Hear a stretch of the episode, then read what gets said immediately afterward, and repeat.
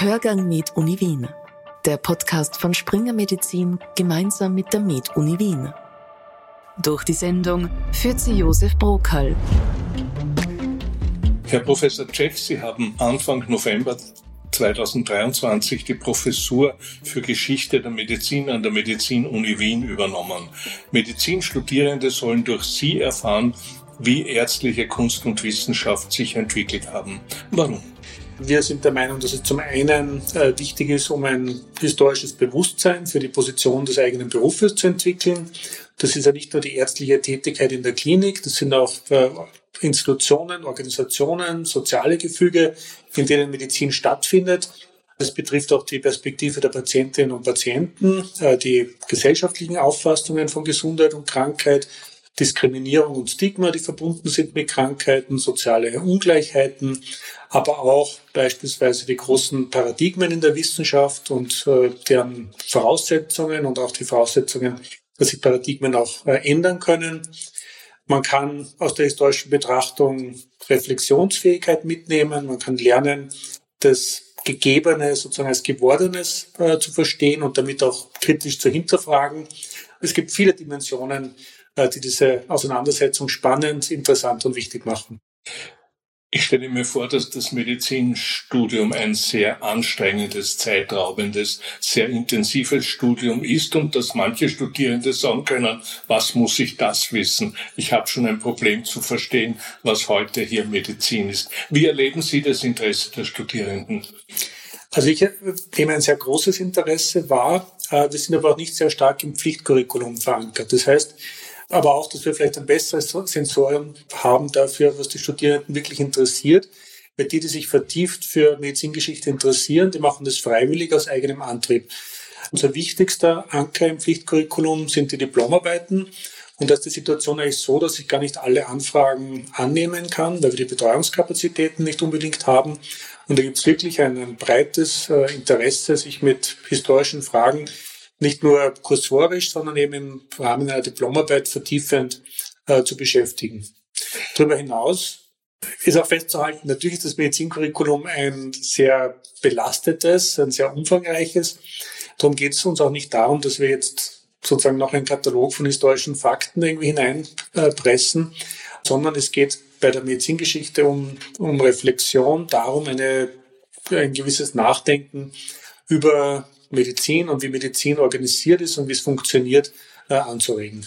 Reden wir ein wenig über Geschichte der Medizin in Wien. Ab wann ungefähr können wir in Wien von naturwissenschaftlich begründeter Diagnose und Therapie sprechen?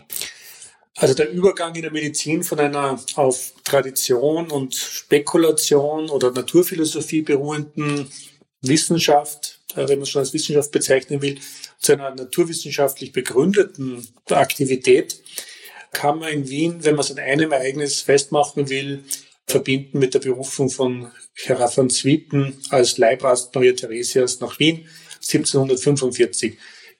Trotzdem muss man feststellen, das war ein, ein langwieriger Prozess, ein vielschichtiger Prozess und hier könnte man natürlich auch andere Einteilungen vornehmen. Und eigentlich ein Prozess, der auch heute nicht zu Ende ist, oder? Der Prozess der Durchsetzung naturwissenschaftlicher Herangehensweisen in der Medizin ist nie ganz äh, abgeschlossen, wobei das Paradigma heute schon sehr gut äh, verankert ist.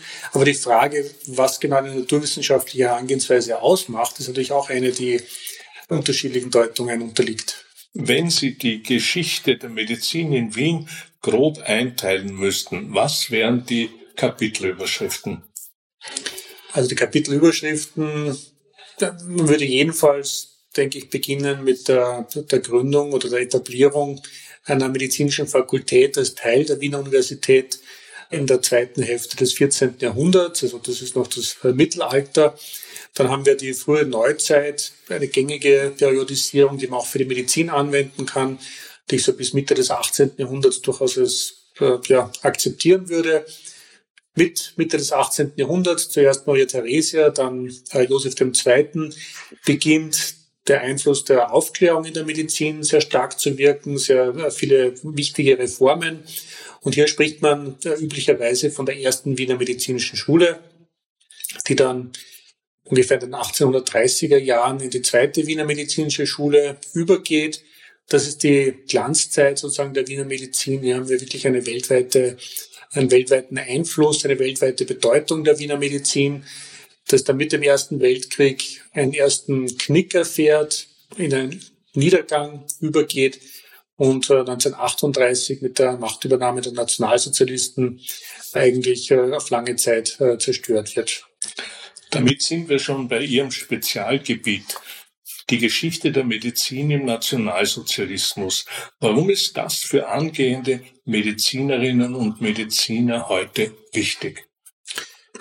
Also für angehende Medizinerinnen und Mediziner in Österreich und Deutschland ist das Teil der relativ unmittelbaren Vergangenheit ihrer, ihres beruflichen Feldes, ihres beruflichen Umfeldes.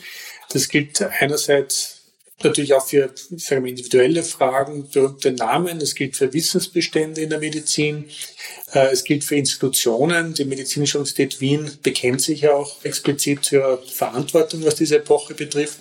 Also kurzum, das ist untrennbar verbunden mit dem Feld. Und wenn man ein Interesse für, äh, für die Vergangenheit äh, des Berufsstandes hat, dann ist die Medizin im Nationalsozialismus ein ganz wichtiger und kritischer Abschnitt.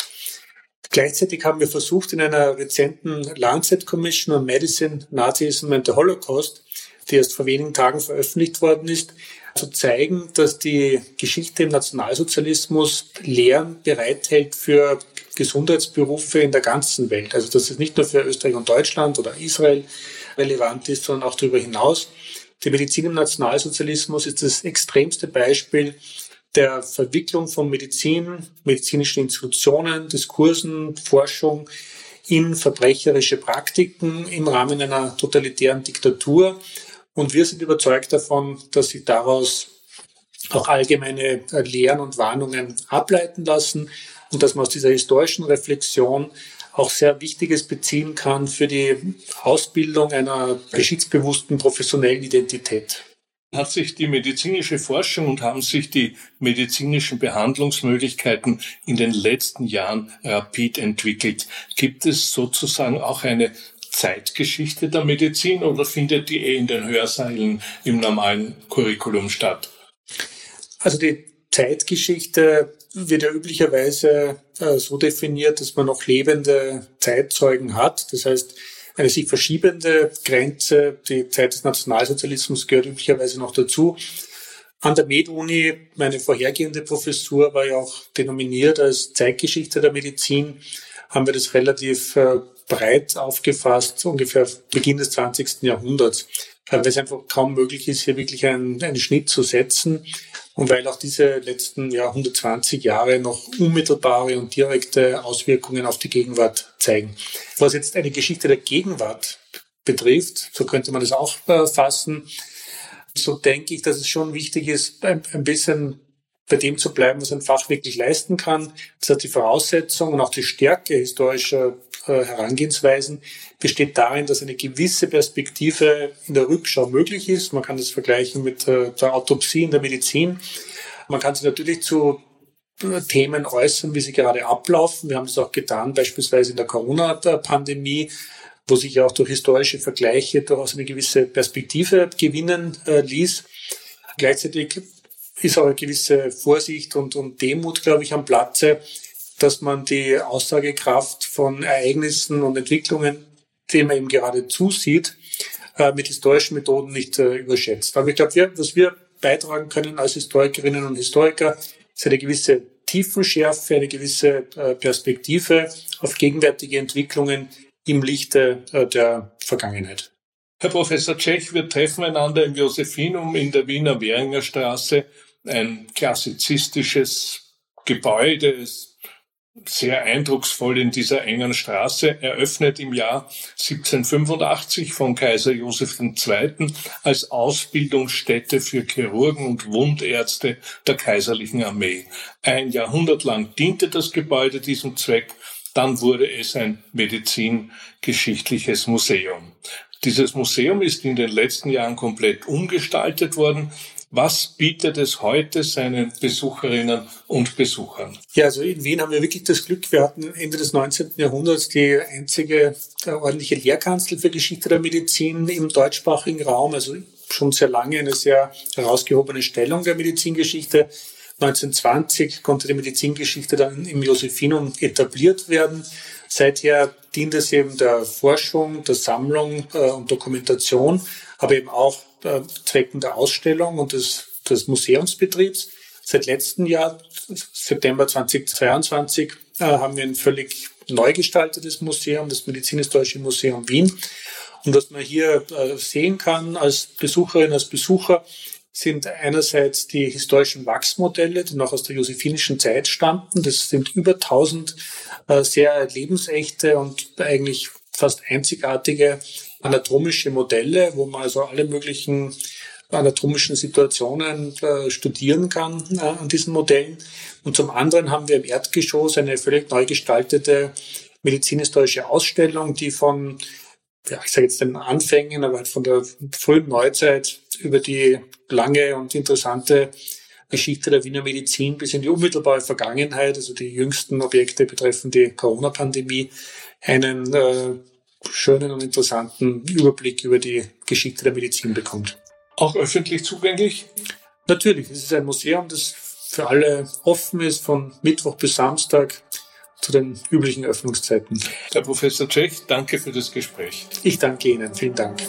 Das war der Hörgang Med Uni Wien, der Podcast von Springer Medizin gemeinsam mit der Med Uni Wien.